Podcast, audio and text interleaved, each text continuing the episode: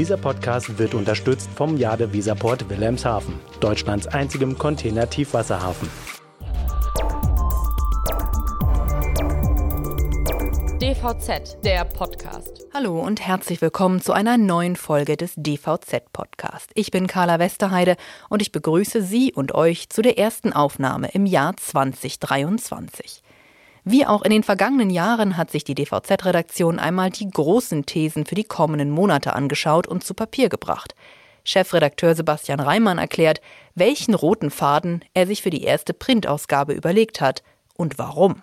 Wir haben uns für die erste Ausgabe der DVZ im Jahr 2023 für das Thema Zeitenwende entschieden, weil mit dem russischen Angriff auf die Ukraine im äh, Februar 2022 die Welt von einem Tag auf den anderen äh, eine vollkommen andere wurde. Und das gilt auch für die deutsche Wirtschaft und das gilt auch für die deutsche Logistikbranche.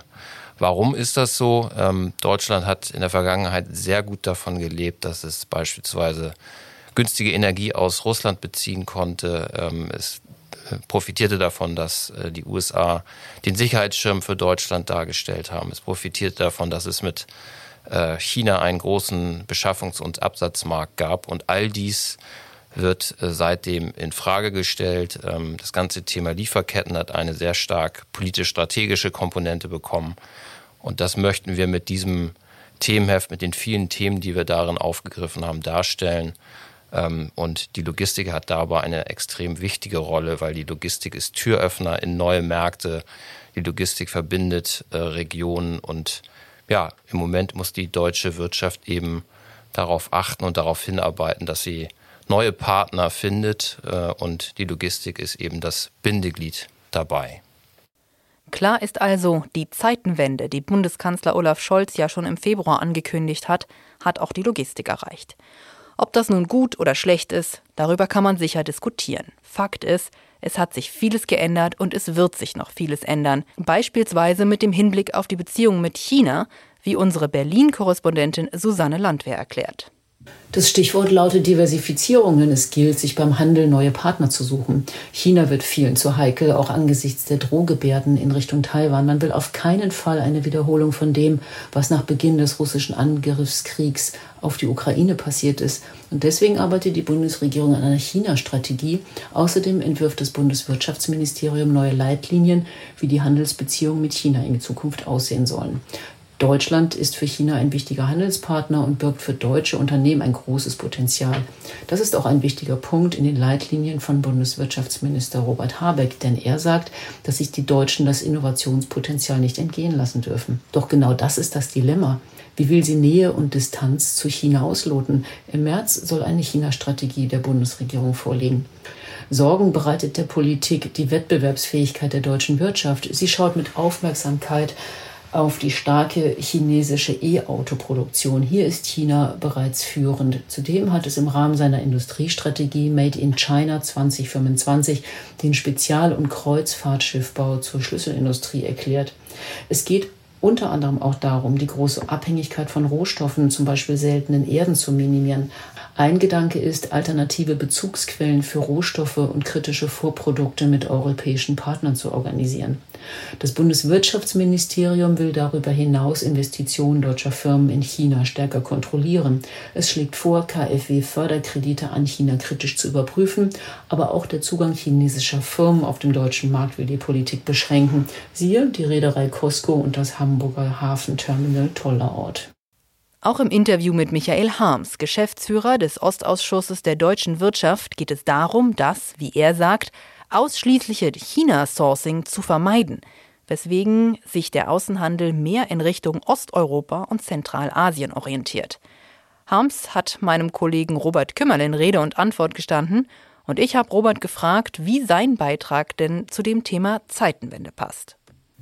Durch den russischen Vernichtungskrieg in der Ukraine haben sich Handelsbeziehungen grundlegend geändert.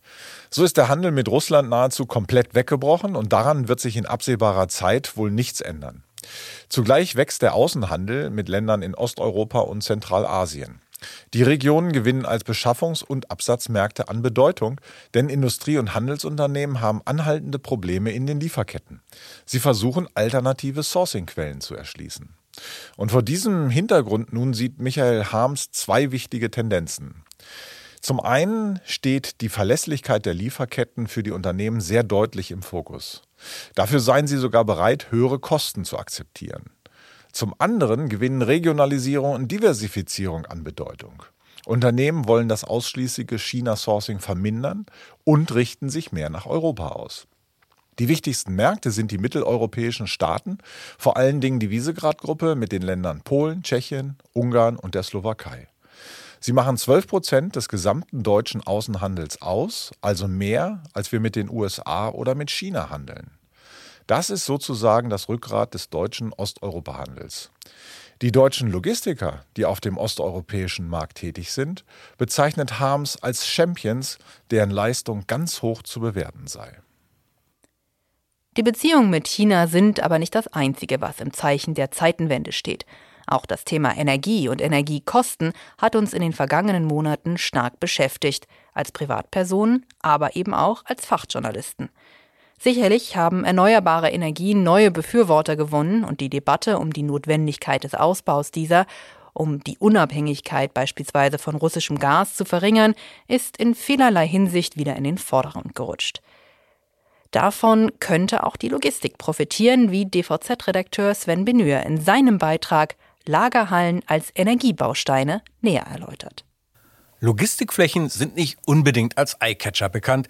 Im Gegenteil, sie sind vielen Anwohnern und Gemeinden bisher eher ein Dorn im Auge gewesen.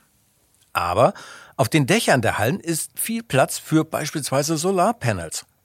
So haben die Experten des BVL-Themenkreises Logistikimmobilien ausgerechnet, dass auf den gut 50 Millionen Quadratmetern Dachflächen, die zwischen 2012 und 2022 errichtet wurden, bis zu 2,5 Terawattstunden Solarstrom erzeugt werden könnten.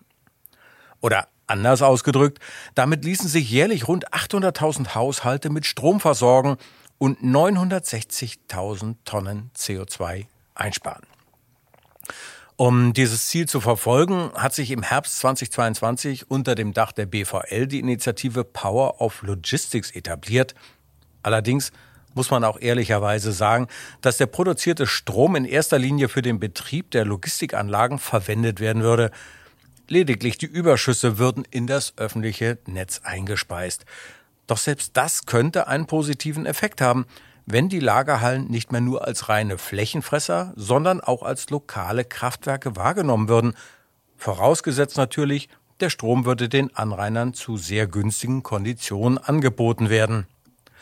Ob das aber in den Möglichkeiten der Anlagenbetreiber liegt, ist die große Frage.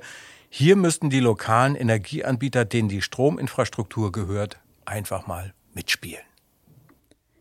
Tja, nun liegt die erste Ausgabe hier vor uns. Erstes Feedback lautet Inhalt gut, Layout super. Das mag uns Schreiberlingen jetzt vielleicht nicht ganz so toll passen, aber recht hat der Kritiker. Denn so toll der Inhalt der ersten DVZ im Jahre 2023 auch ist, allein stehen kann er nicht. Es braucht ein Konzept, einen Eyecatcher. Und da kommt dann unsere Grafikabteilung ins Spiel. Andreas Voltmar, Artdirektor bei der DVZ, hat sich dazu Gedanken gemacht und hat, wie immer, eine kreative Idee gehabt, um diese monothematische Ausgabe Zeitenwende zu illustrieren. Wir haben uns dann das Thema Schach überlegt, weil Schach eins der komplexesten Strategiespiele ist, was wir kennen und was äh, viele Analogien zum aktuellen Zeitgeschehen aufweist. Schach besticht durch seine Spielvariation, ist zwar im Schach Brett, also im, im, im Spielfeld ähm, begrenzt, aber besticht durch seine unermessliche Anzahl an möglichen Stellungen, Spielverläufen. Ähm, Schach ist ein Spiel, was nie linear verläuft, sondern analog zum realen Weltgeschehen stets eine komplexe Abfolge von Theorie und Praxis oder Aktion und Reaktion und wenn man so will, auch von Angriff und Verteidigung. Wir bespielen die einzelnen Seiten mit den diversen Figuren, den Schachfiguren, erläutern dann über eine kleine zweite Informationsebene, einen kleinen Kasten, den jeweiligen Bezug und stellen dort Eröffnungsstrategien, taktische Spielzüge wie Rochade und Bauernumwandlung, das Bauernopfer, welches ja auch in der Alltagssprache seine Verwendung findet, die Matt-Variante Todeskuss und sogar Xiangping vor, was dann die chinesische Variante des äh, Schachs darstellt. Tja, kreativ ist Andreas und auch die anderen Jungs aus der Grafikabteilung, keine Frage.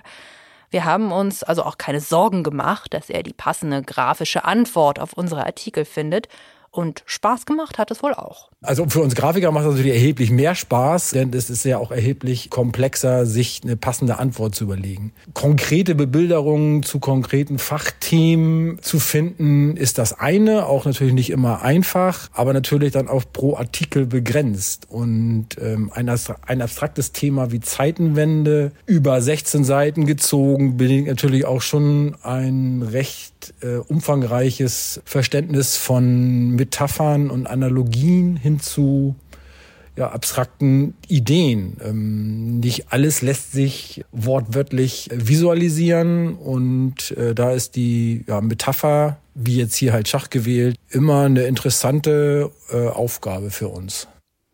Da haben wir es also. Unsere zwei Cent zur Zeitenwende und der Logistik im Jahr 2023. Buchstäblich schwarz auf weiß.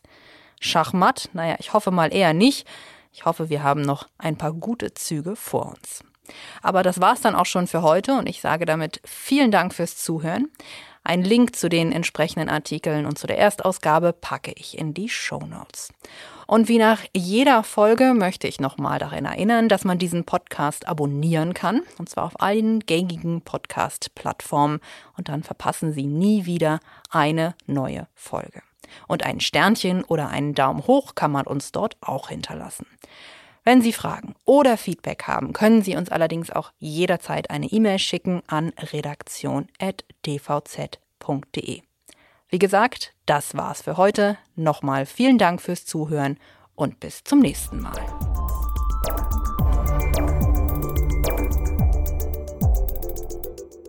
Dieser Podcast wurde unterstützt vom Jade Weserport Wilhelmshaven, Deutschlands einzigem Container-Tiefwasserhafen.